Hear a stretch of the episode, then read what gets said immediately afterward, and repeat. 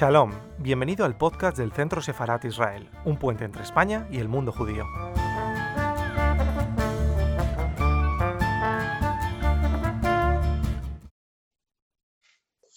Buenas tardes.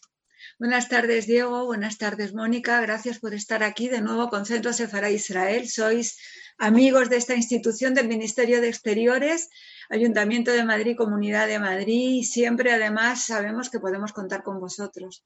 Muchísimas gracias por estar aquí. Eh, voy a presentaros brevemente y os dejo en esta charla sobre la metamorfosis de Kafka. Ambos tenéis algo que ver indirectamente con, Kafka y con, en relación al, tema que vamos a hablar hoy. Eh, Mónica es de Praga, de la misma ciudad de Kafka, eh, Mónica es escritora, traductora, es la, es la, escritora que ha traducido por primera vez del checo a grandes obras literarias, cosa que, es de agradecer y de admirar poder tener en nuestro idioma una obra traducida directamente. Pero además es una escritora que se ha preocupado especialmente de temas que tienen que ver con la mujer y a mí me han interesado mucho tus libros. Mónica, yo creo que son libros que realmente nos abren unas perspectivas muy interesantes en la literatura española, porque tú formas parte de la literatura checa y también de la española, pero además de la catalana, porque vives en Barcelona.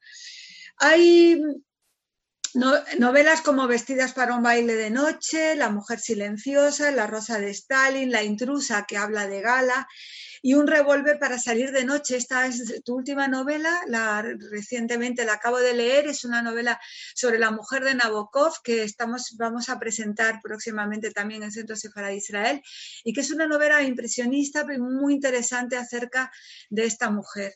Así que gracias Mónica, sabemos que tu relación con Praga, con Kafka y la metamorfosis nos va a dar una visión muy especial acerca de esta obra.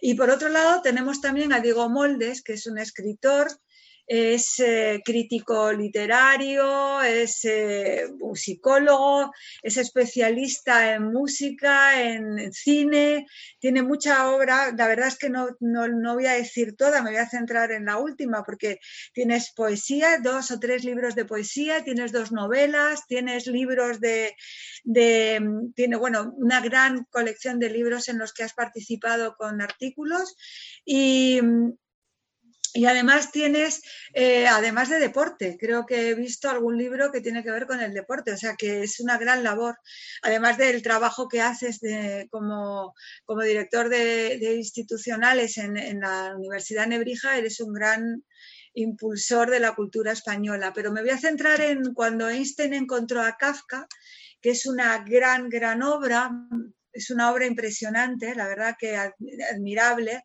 donde se recoge la historia reciente de, actual de, nuestro universo, de nuestra cultura, a través de personajes judíos que ha tenido una influencia en ella, pero además es como una gran enciclopedia de nombres, de historias, de personajes que tocan temas muy diversos, desde la música, la ciencia, el arte, eh, la poesía, eh, la literatura. Entonces encontramos allí, eso es un conocimiento inmenso que imagino que si en algún momento nos quieres también contar algo de cómo, cómo has llegado allí, pero, pero realmente es una obra impresionante.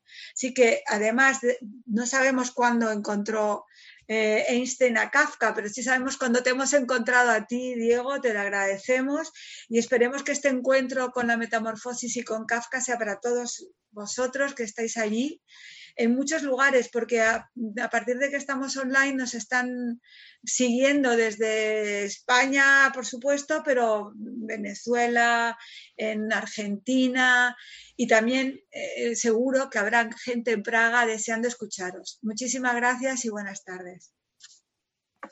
Gracias a vosotros.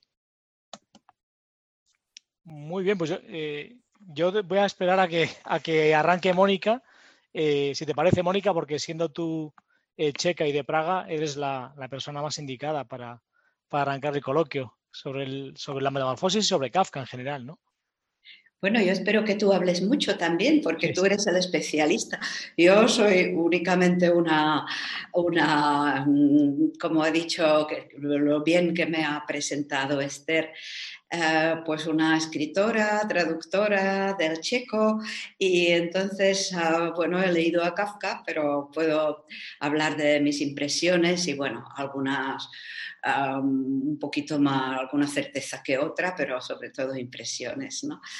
Em, bueno, eh, yo creo que es importante para mm, acercarnos a Kafka de alguna manera Em, es importante tener en cuenta que es un autor centroeuropeo, ¿no? que nació en, el, em, em, nació en la Praga, que en aquella época pertenecía a la, a la Austro-Hungría. ¿no? o sea que era, es, es, algo muy importante porque eh, todo este espacio comprendía muchísimas nacionalidades. Era como una mezcla de todo. Y, claro, todo esto es como uno de los rasgos más importantes que hay en Kafka. Eh, en, la, en, la, literatura laberíntica de Kafka, ¿no? porque, porque lo que nosotros generalmente decíamos, decimos, esto es kafkiano, qué situación kafkiana, pues nos referimos a lo laberíntico que tiene, que tiene Kafka. Pues esto eh, se notaba muchísimo eh, en, el imperio austrohúngaro, eh, del cual Praga formaba parte. ¿no?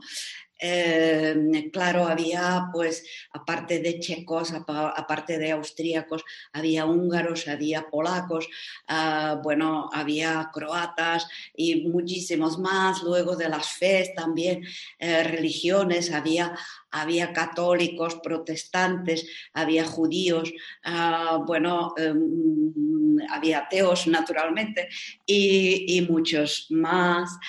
O, sea que en todos los sentidos de la palabra em, había mm, este laberinto de culturas y todo eso. Eh, claro, Praga también era una ciudad, era, era una ciudad, yo he traído algunas fechas a ver si lo hago bien, eh, eh, porque lo tengo en la pantalla y a ver si, eh, si no me pierdo. Praga era una ciudad em, en la cual se, em, o sea, que se hablaba tanto checo como alemán. Era una, una ciudad bilingüe, ¿no? Eh, y allí también, en Praga, era como si se dijera una pequeña muestra de lo que era el, el, imperio austrohúngaro. Había alemanes, checos, judíos, católicos, protestantes, anarquistas, republicanos, o sea que eh, todos vivían en aquellos muros ennegrecidos, como eran entonces en las, en las callejuelas torcidas de la, de la Praga gótica. ¿no? Em, entonces, ah, en Praga residían unos 400.000 checos y 35.000 eh, germanohablantes, de los cuales 25.000 eran judías.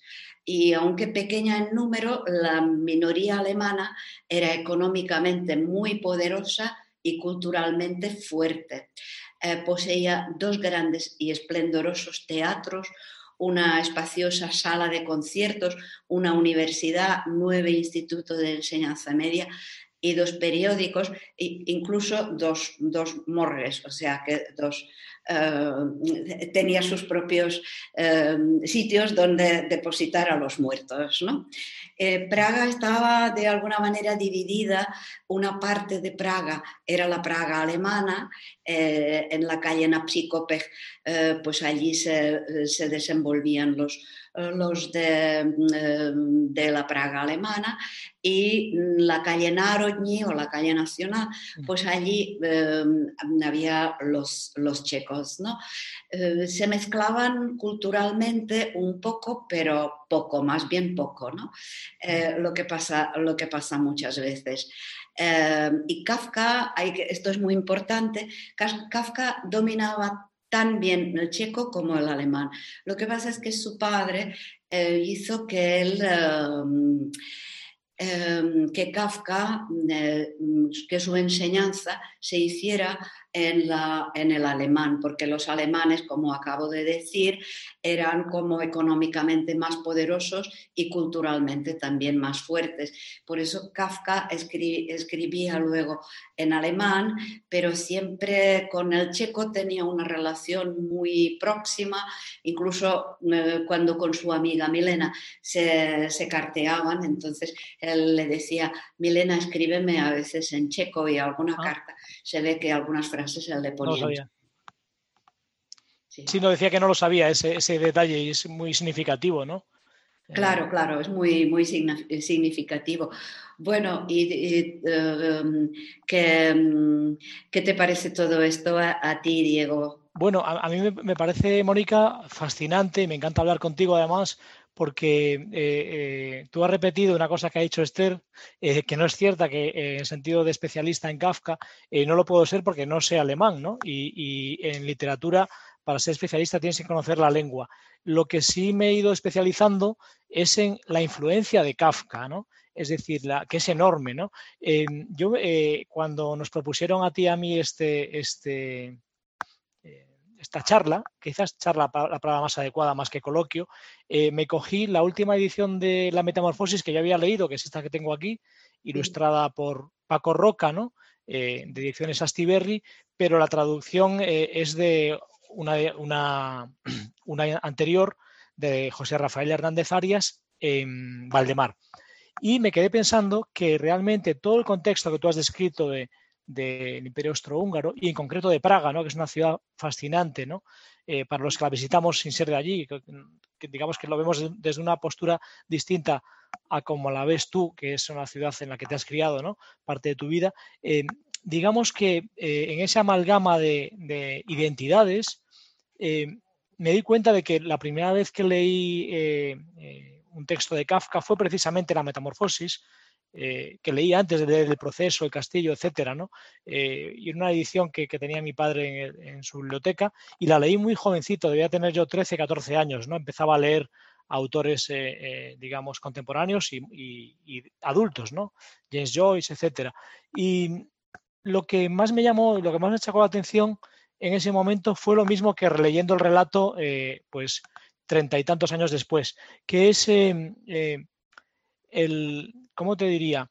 Em, esa forma de escribir que él tiene, em, que conecta con tantas y tantas personas de culturas distintas, eh, porque toca los temas esenciales de, ya en la metamorfosis, que es un relato corto, ¿no? De, y luego en las novelas, de la identidad, ¿no? Esa triple identidad en este caso, identidad como checo, identidad como alemán, como germano hablante, ¿no? E identidad como judío. Eh, identidades que en los tres casos son minoritarias, ¿no? Eh, porque eh, los checos son una minoría dentro del Imperio Austrohúngaro, donde él nace en el siglo XIX. a su vez, la, tú lo has definido con datos muy precisos, es una minoría alemana dentro de una mayoría eh, eh, checo parlante, que es la Praga de esa época, y al mismo tiempo es una minoría eh, en tanto que judío, ¿no? tanto en Europa como en el propio Imperio Austrohúngaro, como en la propia Bohemia de la época. ¿no? creo que eso no se puede entender la obra de Kafka sin entender todo ese contexto. ¿no? Y, bueno, y a partir de ahí, no sé qué, es un bastante abrumador para, para cualquier escritor, supongo que lo sea también para ti, hablar de Kafka, porque em, desde mi perspectiva yo soy muy de, clasificar y jerarquizar, porque como por deformación de, de, ser historiador de cine, que yo siempre he pensado que Kafka realmente es el, gran escritor del siglo XX, ¿no? independientemente de la lengua o del tema o del género abordado, el género literario. Y me apunté, eh, después de volver a leer La Metamorfosis, cinco puntos que quería comentar contigo porque yo creo que le van a interesar a, los que nos están escuchando. Em, y son cinco puntos que en el fondo son como una gran alegoría que está en toda su obra de manera más subterránea o más eh, evidente. Podría un momentito interrumpirte antes de que empieces con esos cinco puntos. Eh, cuando hablabas de la identidad de Kafka, pues claro, eh, Kafka tampoco tenía nada clara su identidad, menos que nadie, ¿no? Entonces eh, quería contar una anécdota que, que él cuenta en, um, no recuerdo si es en su correspondencia o en sus diarios.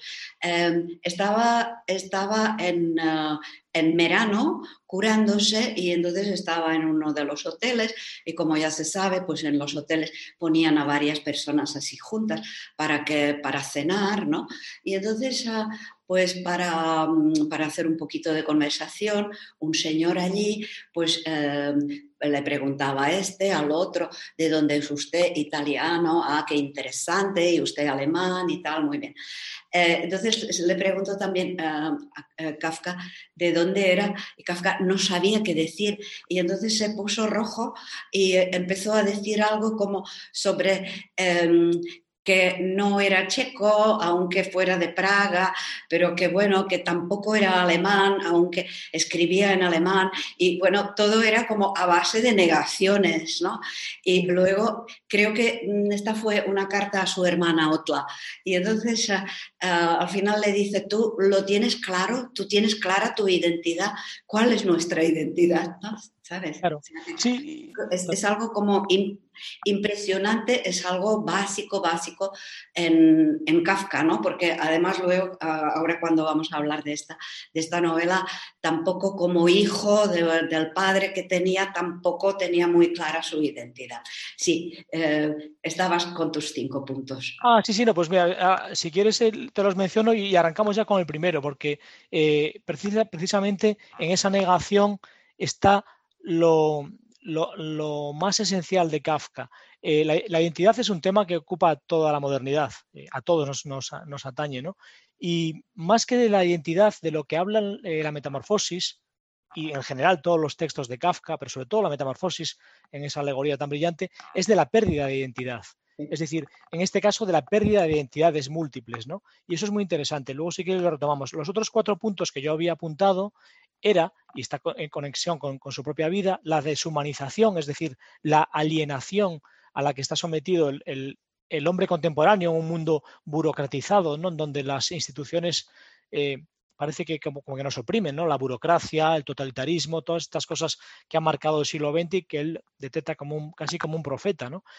Por supuesto, la angustia, ¿no? es decir, la conexión con el existencialismo, ¿no? que me parece básico, Luego el concepto de la culpa y la expiación, que en el personaje de Gregor Sansa está perfectamente eh, esbozado en muy pocas páginas, ¿no? desde que se transforma hasta que se muere. Y luego te quería preguntar también, para que nos explicases, eh, por qué se tradujo como la metamorfosis y no la transformación, que sería la traducción literal del alemán. Y por último, y es lo kafkiano, que es lo absurdo. ¿no?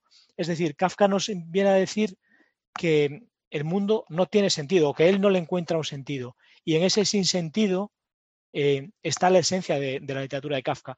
Em, hay una, cosa que, dijo Borges, que leyó a Kafka, te comenté cuando preparamos la, charla hace una semana, que a mí me sorprendió porque no lo sabía, sí sabía de la influencia de Kafka en Borges, pero me sorprendió que él dijo que lo leyó en el año 16 o 17, dice, en, en el texto original en alemán, porque Borges había aprendido alemán en Suiza, y como sabes, eh, leían cuatro idiomas, ¿no? aparte inglés, francés y español, y él dice que, que ya desde ese momento, ya el Borges joven, que tenía entonces 16, 17 años, en plena Primera Guerra Mundial, en ese contexto en el que empieza a escribir, a publicar Kafka, eh, se da cuenta de que es el gran escritor eh, que va a sobrevivir al contexto de su época. Es decir, él percibe que como le pasó a Cervantes, a Dante, o a otros escritores eh, que ya son forma de, forman parte del patrimonio universal, las propias obras de Kafka podrían sobrevivir con el transcurso de los siglos al propio Kafka y a nuestra época. Es decir, que, la, que los textos se conviertan en mitología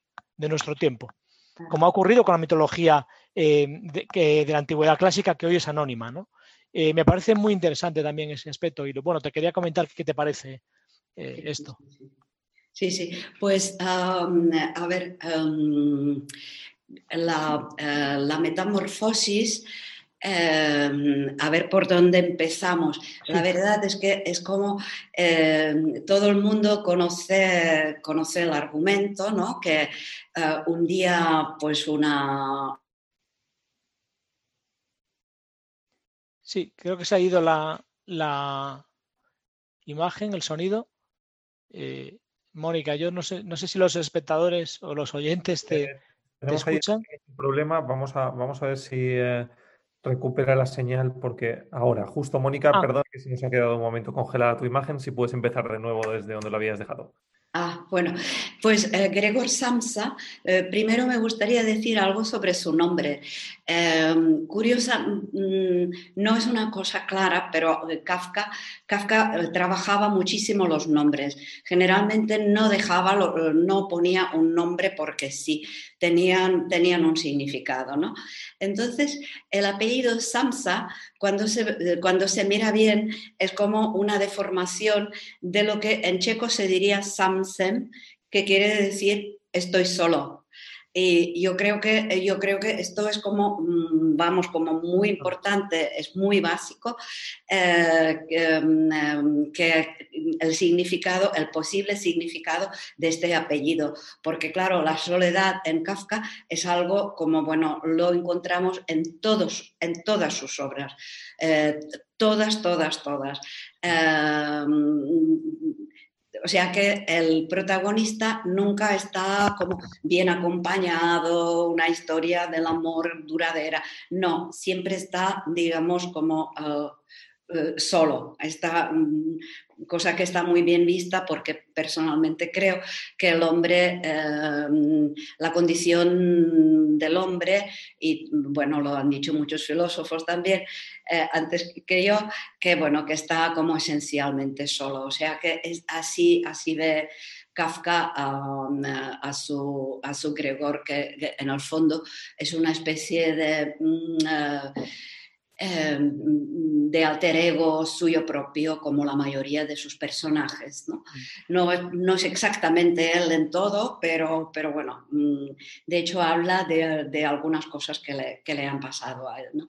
Entonces, claro, pues es un hombre que eh, se ha eh, convertido, después, tras una noche un poco inquieta, se ha convertido en una Em, Monstruoso insecto.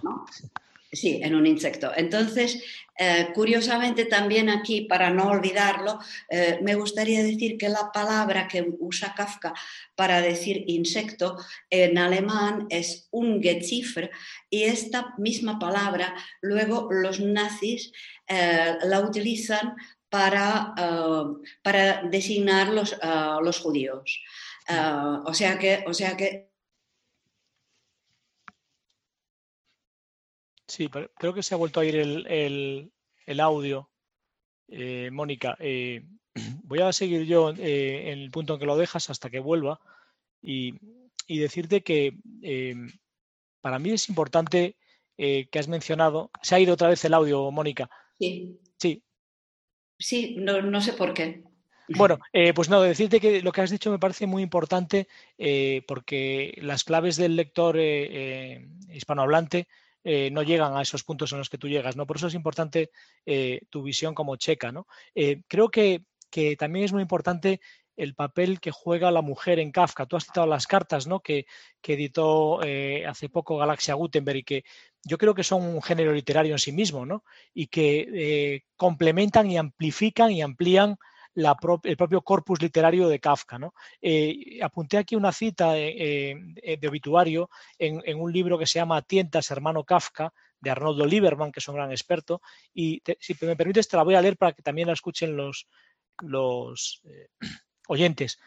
Dice, dice Milena, o sea, su novia, ¿no? al menos durante una etapa en su vida. Dice, Kafka fue un ermitaño, un hombre lúcido, asustado por la vida, para él, el mundo estaba habitado de invisibles demonios que atacan y destruyen al hombre indefenso.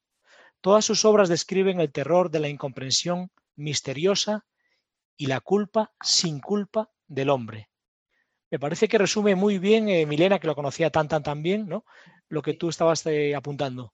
Sí, porque hay que decir también que Milena era su traductora. Eh, Milena, Milena, era una de sus primeras traductoras. Ella tradujo su narración El Fogonero, que se, que se, que se publicó en Praga en 1919. Um, o sea que, claro, lo conocía muy, muy a fondo también a través de su literatura, no únicamente como novia. Y además ella misma era literata, era una persona que era, era una periodista muy, muy reconocida. ¿no? O sea que eh, me, me alegro muchísimo que hayas citado precisamente esto, porque yo lo tengo, pero lo tengo en checo.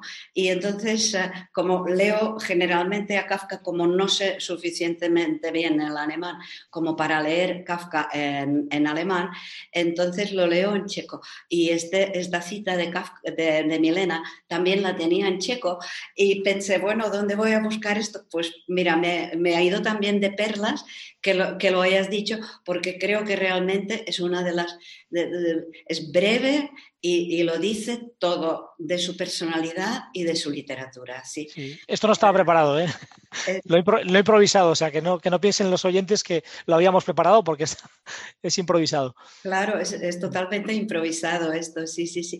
Pues tú has leído algo y espero que no se me, no se me va, va a ir ahora la, eh, la voz, ¿no? Que me has dicho que de vez en cuando se me va. Eh, yo quería leer un poco como lo que, eh, lo que para, para Kafka era escribir, ¿no? También es una cita de, de, sus, de sus diarios, no, de sus cartas, de su correspondencia, la misma correspondencia que tú has citado, que es de Galaxia Gutenberg. Sí, sí, sí. Eh, pues una pequeña cita que, que, voy a leer a continuación. Si se me va la voz, pues no sé, ya volveremos. Dice Kafka en una, en una carta, a mi juicio, solo deberíamos leer libros que nos muerden y nos pican. Si el libro que estamos leyendo no nos despierta de un puñetazo en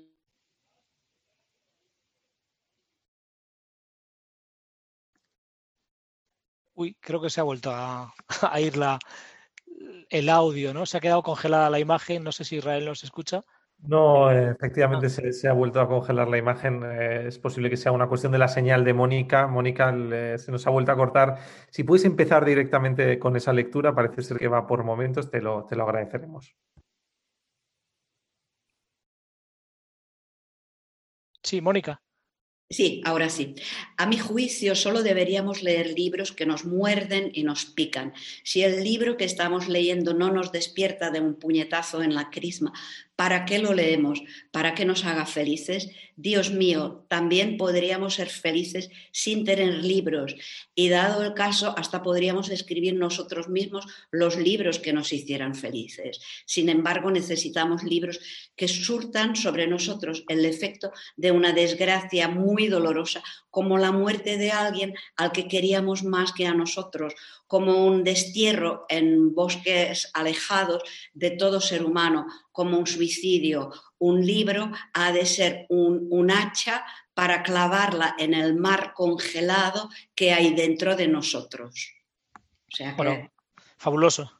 Sí, fabuloso, una exigencia muy, muy grande y la verdad es que hablando de la metamorfosis, la metamorfosis lo es totalmente porque mm, no sé si eh, seguramente también lo habrás pensado tú, pero por ejemplo la situación en la que estamos ahora con el coronavirus, pues eh, es que es casi como que un día nos hemos despertado y estamos en otra situación completamente distinta.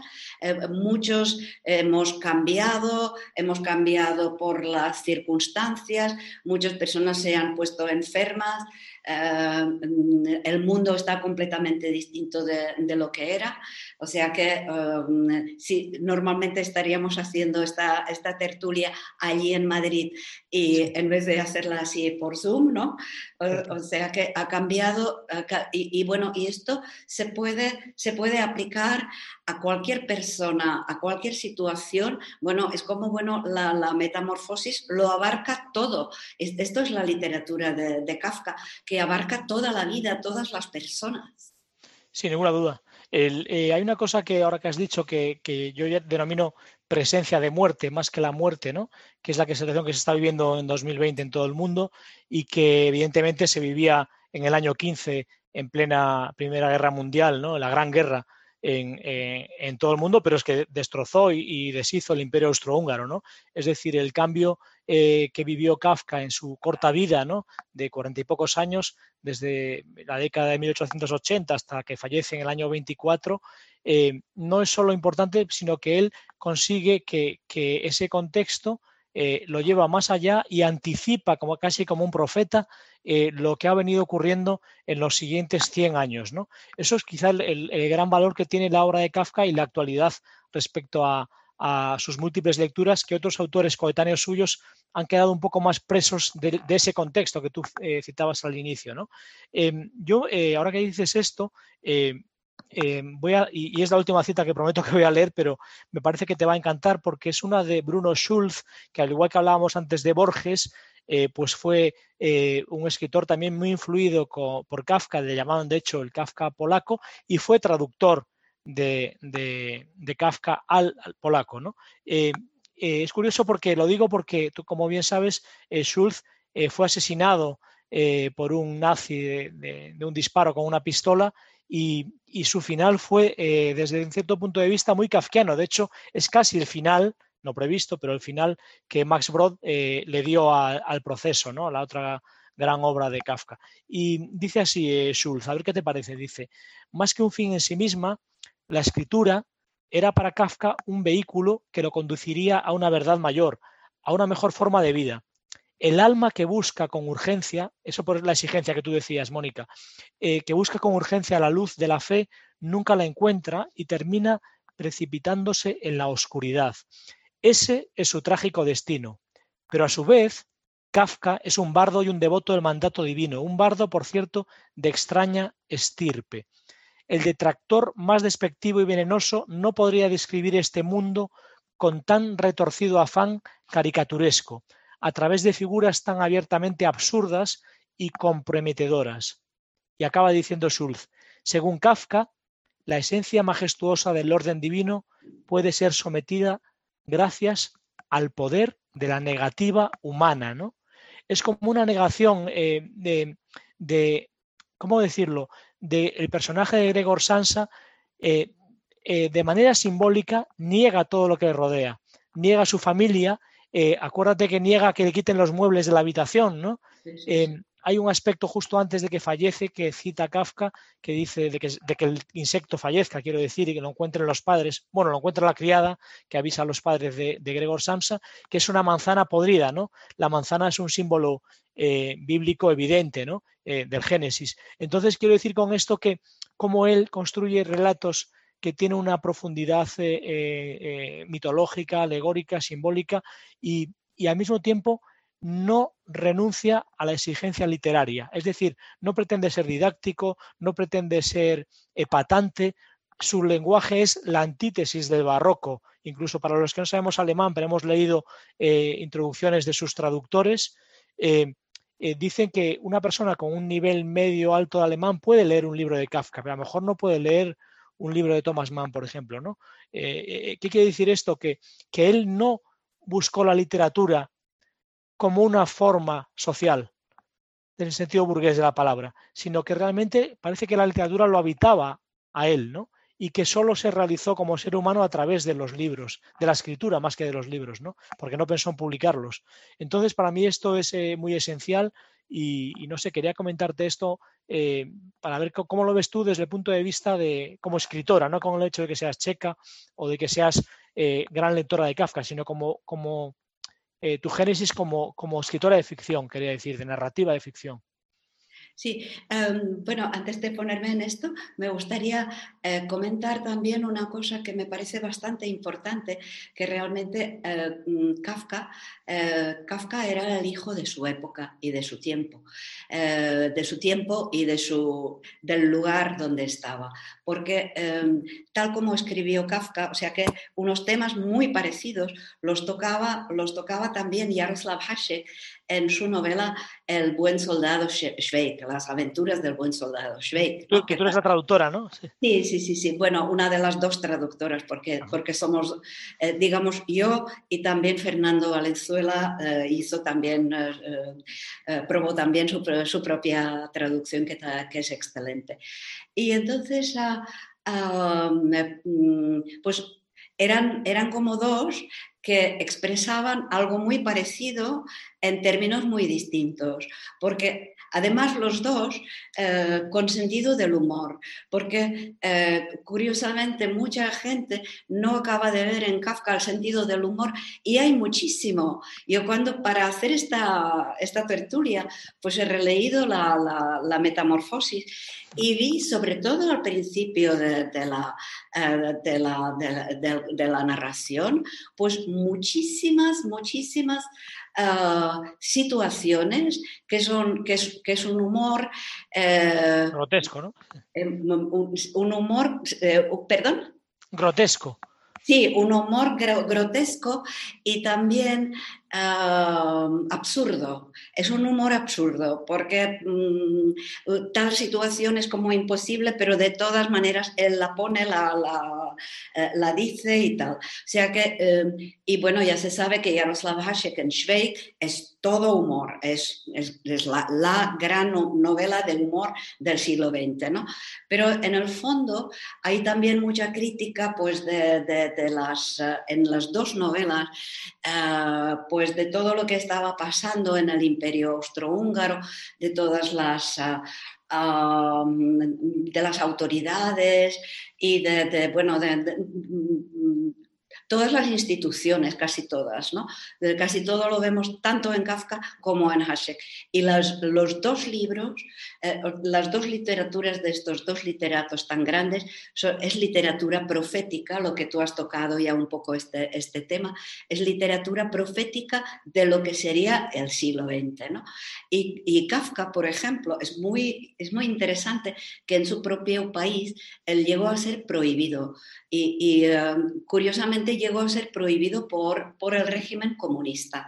Eh, te puedo decir en mi propia piel eh, una pequeña anécdota que cuando una vez salía de Chequia, todavía durante el régimen comunista, pero ya vivía aquí en España, y, ah, y entonces uh, iba en coche y llevaba un libro de Kafka, entonces me pararon en la frontera, me buscaron todos los objetos que tenía eh, conmigo y me requisaron la novela El proceso de Kafka, porque Kafka estaba prohibido, ¿no? O sea que eh, realmente... Increíble verlo, verlo, verlo así era como muy interesante, eh, que realmente, el, claro, si Kafka estaba prohibido es porque el régimen se vio retratado por Kafka, por eso lo prohibió, claro, claro. Y, bueno, pues eso. Y entonces luego, pues también quería decir, antes de que otra vez se me corte la voz, que supongo que esto es como un poco que viene periódicamente, eh, mm, como, como, escritora, eh, esta pregunta que me has dado, a mí me ha llamado mucho la atención eh, el tema, digamos, de familia que, toca Kafka en, su, en todas sus novelas, pero sobre todo en La Metamorfosis. ¿no? Mm. En La Metamorfosis habla, eh, de hecho, es una novela que habla de muchísimas cosas, pero en, eh, el núcleo de la novela es la relación padre-hijo. ¿no? Entonces, eh, el, el, hijo, de alguna manera, le ha usurpado el papel al padre, porque el padre ha perdido su dinero en una cierta compañía y entonces el hijo ahora tiene que trabajar para la, para la compañía para em, eh, resucitar eh, el dinero que el padre eh, tenía en esta deuda. Em, bien, entonces el padre está como, bueno, ya viejo, envejecido, no hace nada y solo cuando el hijo se tiene esta cosa rara que se convierte en un animal y entonces el padre se pone fuerte, el padre le tiene rabia, o sea que otra vez está como resucitando como, como padre el que era, ¿no? Y luego cuando, cuando Gregor Samsa muere, entonces el padre pues está allí más vivo que nunca, empieza a trabajar otra vez y además luce un uniforme, dice Kafka, luce un bonito uniforme, ¿no? Que claro, es una, es, una ironía. Eh, porque claro, el uniforme lo tenemos asociado con algo militar, ¿no? Eh, pues el padre está allí como militar, como fuerte y, ah, y, a base de, mm, O sea que hay, hay esta relación padre-hijo como de un poco de chuparse la energía el, el uno al hmm. Uy, se acaba de volver a ir. Eh, Mónica, no sé si me oyes, eh, yo no te escucho, pero voy a continuar donde lo dejaste y luego si vuelve el, sonido, pues lo, retomamos. Eh, es interesantísimo lo que estabas diciendo. Ah, has vuelto ya, perdona. Te ha sido unos segunditos, pero si quieres acabar. Sí, em, bien, pues este, eh, vamos, esto es algo muy importante en Kafka, porque como sabemos, él tenía una relación muy tempestuosa con, su padre. Y entonces eh, recomiendo muchísimo a los, a los oyentes de esta tertulia eh, la carta al padre de Kafka, porque allí también todo el mundo se reconoce no solo a sí mismo, sino alguna faceta de su, ah, de su relación con sus padres, ¿no? básicamente con, su, con, su, con el padre. ¿no? Y, entonces, y bueno, y esto sale en muchísimos otros escritos. Por ejemplo, hay uno que, que a mí me encanta y que es un cuento que es tan kafkiano que yo creo que es como casi el más kafkiano de todos, que es el que se, eh, el que se llama eh, Las preocupaciones de un padre de familia. Mm. Y entonces, en este, y con esto acabo y te doy la palabra a ti. Eh, en este cuento, que también me interesa muchísimo, siempre me ha interesado, habla de un padre que eh, vive en un piso y entonces eh, em, en la misma casa y en el mismo piso hay un ser que se llama Odradek, que no se sabe muy bien qué quiere decir este, este nombre. Em, mm, Kafka mismo dice que tiene algo de checo y algo de alemán, con esto ya se, ya se retrata a sí mismo. Es alguien que cuando ríe eh, tiene una risa que parece que, es, como eh, el ruido de las hojas secas caídas al suelo, o sea que la risa asmática de Kafka. Em, mm, claro, Odradek en checo se parece mucho a la palabra otpadek, que quiere decir basura, ¿no? Pero al mismo tiempo, eh, la frase final dice, em, a, ver si, a ver si la encuentro, eh, bueno, mm, eh, también dice de, este ser que vive en los vestíbulos huecos y pasadizos.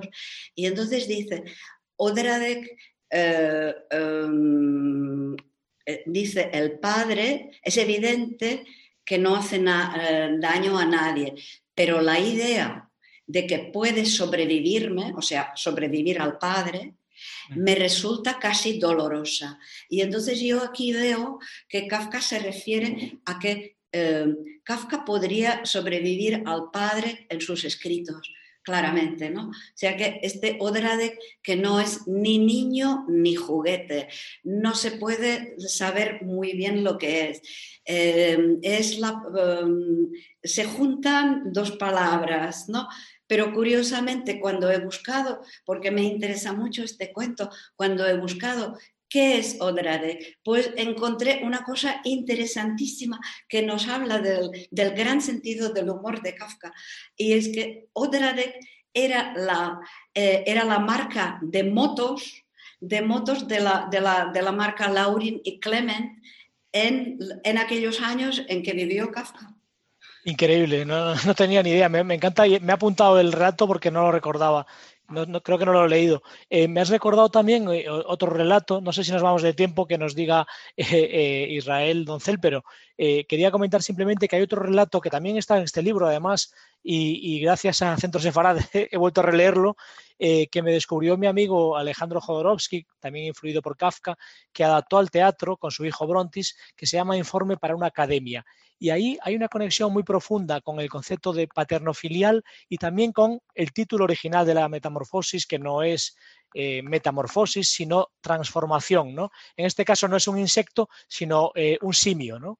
Eh, un hombre simio o un simio hombre, según cómo se mire. Me parece interesantísimo ese, relato de informe para una academia y, recomiendo a, los oyentes que lo lean acto seguido de leer la metamorfosis y que tú estás diciendo porque puede completar. Em, em, últimamente pensé en, Susan Sontag, ¿no?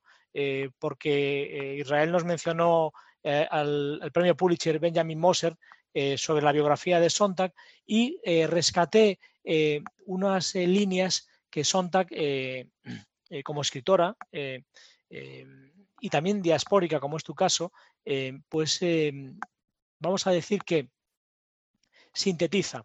ella dice que en Kafka y en concreto en la metamorfosis habitan tres alegorías. Una que es social, que es política, que tú lo has mencionado en el contexto, evidentemente, eh, checo, germano y austrohúngaro. Otro es la alegoría eh, psicoanalítica. Hablamos, evidentemente, de la familia y el concepto paterno-filial, pero también la madre, pero sobre todo el padre. Y por último, dice Sontag, la alegoría religiosa, que es la metafísica, evidentemente, porque en el fondo eh, el padre es el símbolo del Padre Supremo, es decir, de ese Dios que, del cual digamos, eh, como heredero del pueblo judío, él es eh, parte, pero a lo mejor eh, no es creyente, es agnóstico, es ateo. Entonces, esa duda genera también una angustia existencial, ¿no? Yo creo que Sontag también lo, resume muy bien en esos tres planos en, en, los que opera toda la obra de Kafka, no solo esta, ¿no? Creo que es importante ese aspecto. Muy bien, pues me gustaría eh, apuntar, eh, bueno, lo que mm, partiendo de lo que tú, has, tú acabas de mencionar, has hablado de, la, eh, de que este libro, esta narración, a veces se traduce como la metamorfosis y otras veces como la transformación, ¿no? Entonces, ah, Claro, em, eh, yo también estaba, eh, me interesaba muchísimo este tema y ah, por qué, ¿no? Y, entonces busqué cómo es la palabra en alemán y vi, además, eh, es una palabra distinta de metamorfosis y en alemán e, existe también la palabra metamorfosis, que, que, sale del latín, y que además eh, las metamorfosis de Ovidio están traducidas como dimetamorfosen o algo así, ¿no? Y eh, entonces, claro, o sea que Kafka eh, mm, quiso utilizar otra palabra que no fuera dimetamorfose, ¿no? usó la palabra alemana que hablando, una vez asistí a la, em, a la cena entre dos eh, eh, grandes kafkólogos, uno es Josef Chermak, que es checo, y el otro es Jordi Llobet, que es, que es un, un de aquí de Barcelona, entonces, ah, eh, los dos se pusieron de acuerdo que en español debería de ser la transformación. Entonces, ahora, bueno, tú has, eh, enseñado un libro que saldrá pronto, que bueno, que ya ha salido, que tiene... Entonces, ahora sale mm, nada, eh, me parece, ya ha salido y, se estará distribuido en una semana. Eh, que publica Galaxia Gutenberg también se llama La Metamorfosis y trae ilustraciones de Miquel Barceló. Ah, bueno, Barceló, qué, joya, ¿no? Eh, es que tampoco hemos hablado, a ver si nos pregunta la gente ahora. Eh, me ha encantado lo de kafkólogo, porque no lo había escuchado nunca y me parece eh, no kafkiano, pero sí muy siglo XXI, para, incluso para hashtags en redes sociales, lo de kafkólogos. Me ha encantado. Em, y me apunto lo de, lo de Barceló y la metamorfosis. Pero la influencia, por ejemplo, en tu, en tu compatriota exiliado no a Barcelona, sino a París, Milan Kundera, ¿no? O por supuesto, eh, yo que soy eh, autor de un libro sobre, sobre su cine, en Roman Polanski, ¿no? donde se mezcla el absurdo y, lo cómico, ¿no? en todas sus películas, la claustrofobia, es decir, en David Cronenberg, por supuesto, cómo ha influido en el cine, en el teatro, en el arte, en los cómics. De hecho, ha sido una influencia no directa, no de adaptaciones o de transposiciones, sino ha sido una, una influencia, una impronta, una huella como, eh, no sé cómo decirlo, como muy vasta eh, y muy difusa al mismo tiempo, ¿no?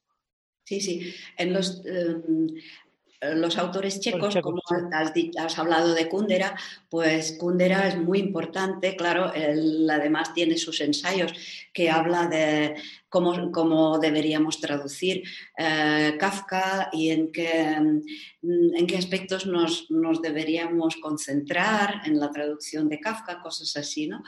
Em, y además, bueno, tiene situaciones kafkianas en su, en su obra. Lo mismo lo mismo Harabal. Harabal, eh, Bohumil Harabal es muy, muy kafkiano también, aunque parece que es más de Hasek y, evidentemente tiene mucho de, de, Jaroslav Hasek y del buen soldado Schweik, pero de Kafka también muchísimo. Y hasta tiene, eh, tiene una un cuento que se llama Kafkada y, bueno, tiene Kafka en todas partes de, su literatura. Y luego otro eh, para el trío de los kafkianos el, último del trío de escritores checos, diría, es Václav Havel. Sus obras de teatro están, pero bueno, son kafkianas totalmente, totalmente, ¿no? Y para, la verdad es que yo creo que todos los que, eh, los que Mm, estamos en la tradición centroeuropea y aún más la checa, pues tenemos mucho de kafkiano en, nuestra... Yo creo que yo propiamente, eh, casi sin saberlo a veces, lo bebes casi con la leche materna estas, estas influencias. Claro, sí, bueno, y de kafkiana y de kafkóloga también. sí, eh, pues no sé si Israel, creo que son ya horas para Sí, vamos a paso. a que entre, aquí la tenemos y os traslade las preguntas que hay del público. Bueno, primero agradeceros, recordar la tragedia que se vivió después, eh, en la que fallecieron las hermanas también y la familia, ¿no? Que para, yo imagino el terror y la, la, la vivencia que, que sé que pudo haber vivido Kafka y, que vivieron sus hermanas. A mí siempre me ha impresionado. Decir algo que, sale, un, preguntaros acerca de la metamorfosis también como, como la imposibilidad del amor, porque en algún momento yo siempre que, veo a, la, la, transformación, como decís, me pregunto cómo una madre o un padre, una hermana no son capaces de amar a ese insecto. Es porque finalmente el insecto, sea insecto o no, es el hermano. Claro, claro, claro. No, totalmente, tienes toda la razón. Al principio la hermana parece que se salva de esta situación, ¿verdad? Eh, la, hermana es la que, y la madre también, la madre también es, muy importante. Claro, al principio pues em, la madre se vuelca en él y la, hermana también, eh, pero luego cada vez menos, ¿no? Y eh, sobre todo cuando se ve como, bueno, em, igual que este, este personaje, otra de que, es como está lleno de hilos, pues de la misma manera luego describe Kafka a, Gregor Samsa eh, como también al final pues lleno de hilos y que da asco y todo eso, ¿no? pero nadie se preocupa eh, pues de, ni de lavarlo, ni de intentar comunicarse con él. Es, yo diría que es a base de la incomunicación que, es como también un tema muy kafkiano, la imposibilidad de comunicación, la incomprensión entre, entre los seres humanos, pues a base de esta eh, incomprensión, incomunicación, se llega al desamor. Y entonces, bueno, eh, al final todos quedan como eh, muy contentos de, deshacerse de él y, bueno, que, que, la, que la mujer de la limpieza, la asistente de la casa lo, haya tirado.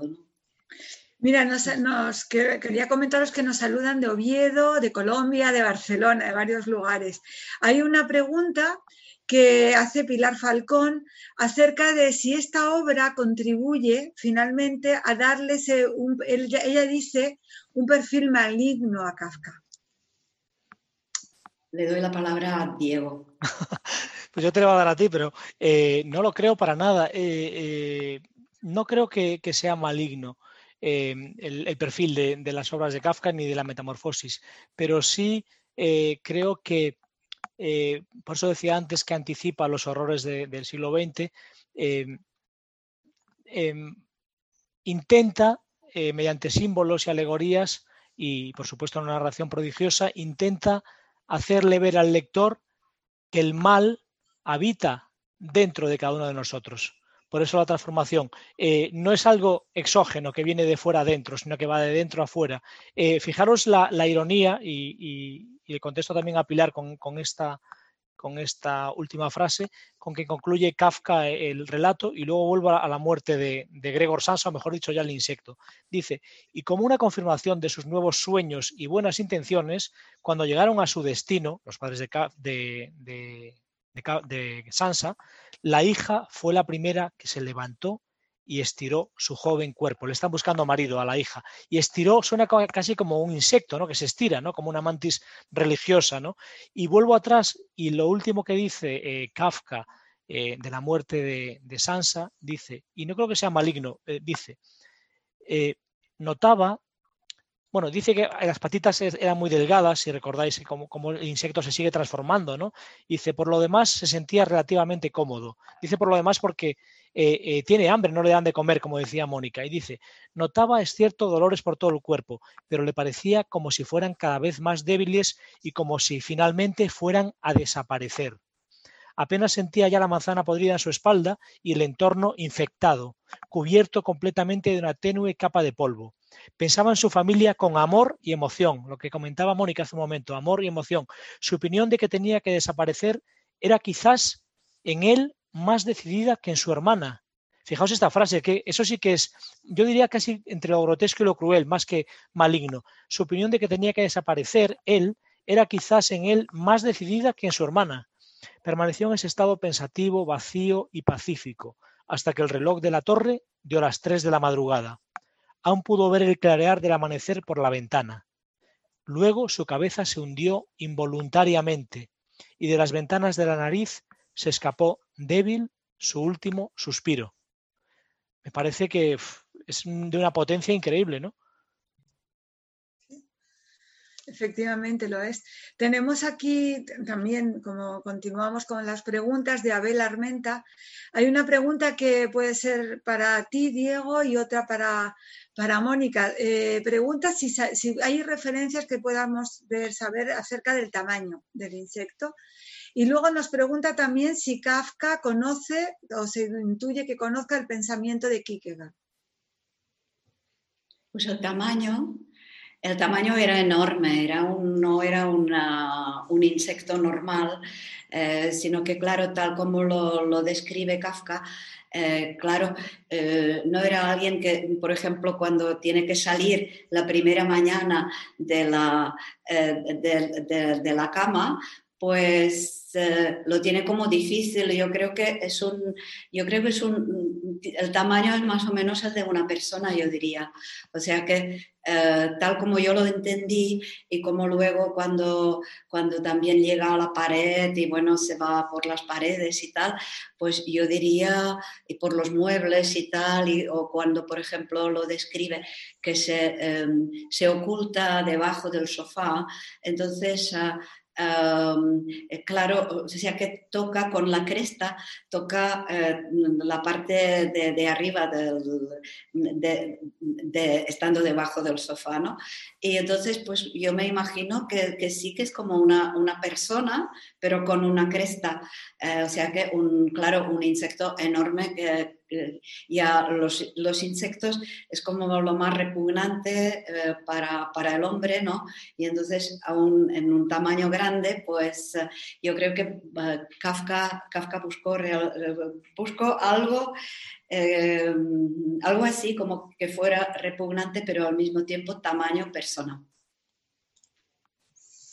Y acerca de la siguiente pregunta, Diego. Eh, sí, pues lo tengo aquí delante. Si me, permitís, lo voy a leer.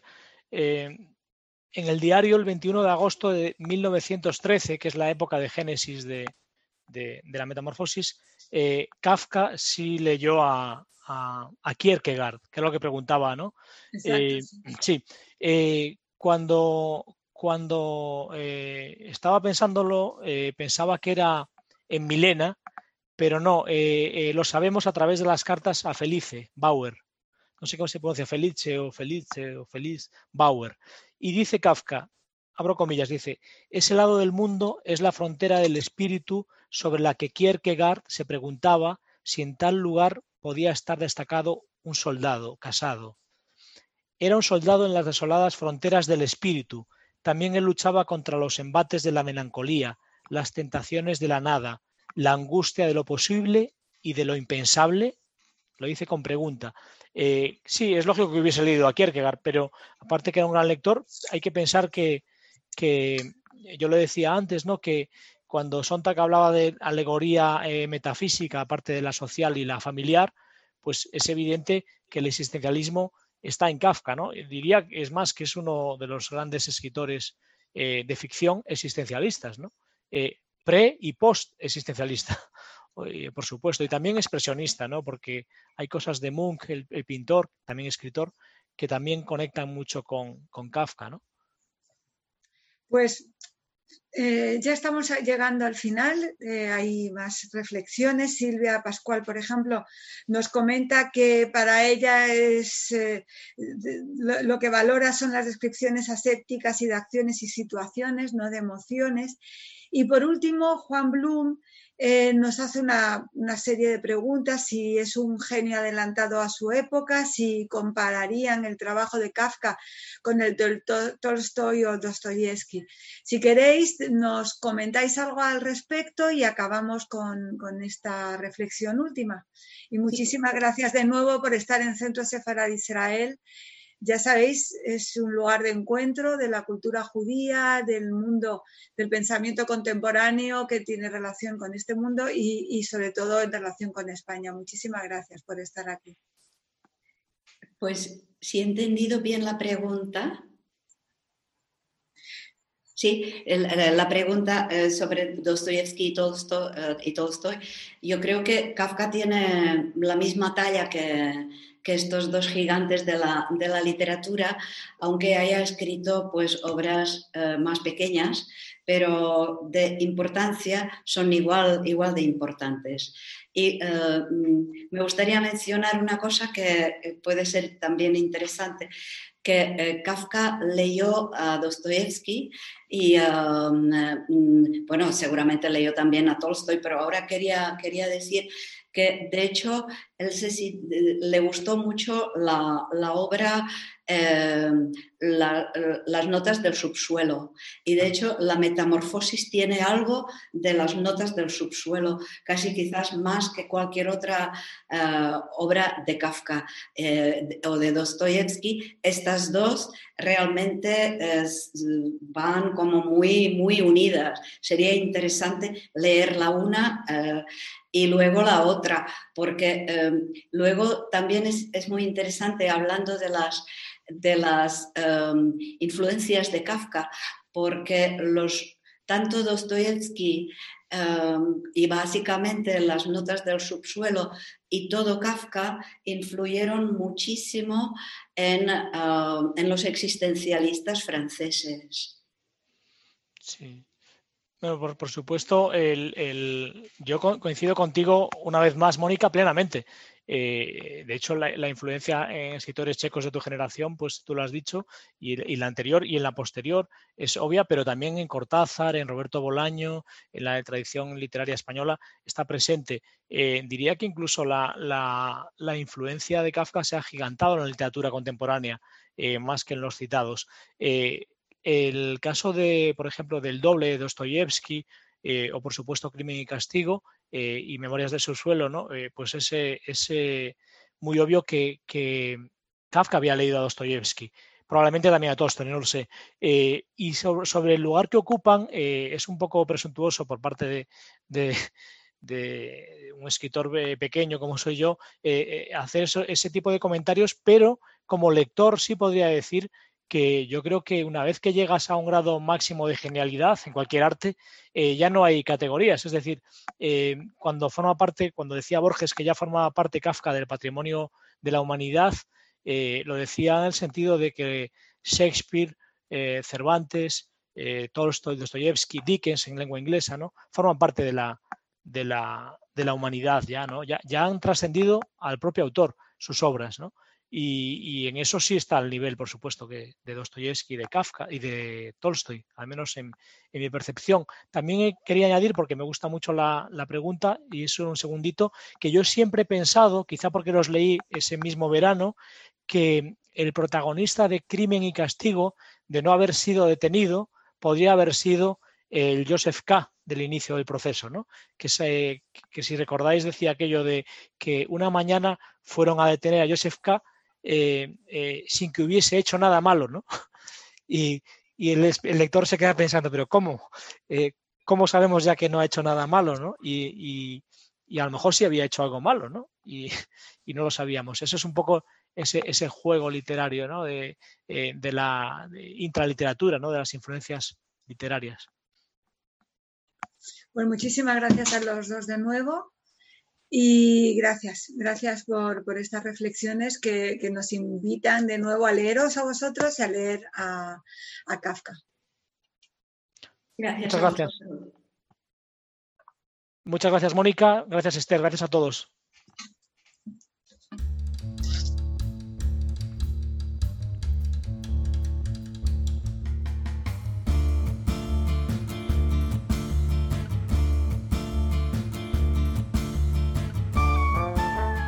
Gracias por escucharnos. Recuerda que también nos puedes seguir a través de Instagram, Facebook y Twitter con el usuario arroba Centro Israel o si lo prefieres en nuestra página web www.sefarat-israel.es.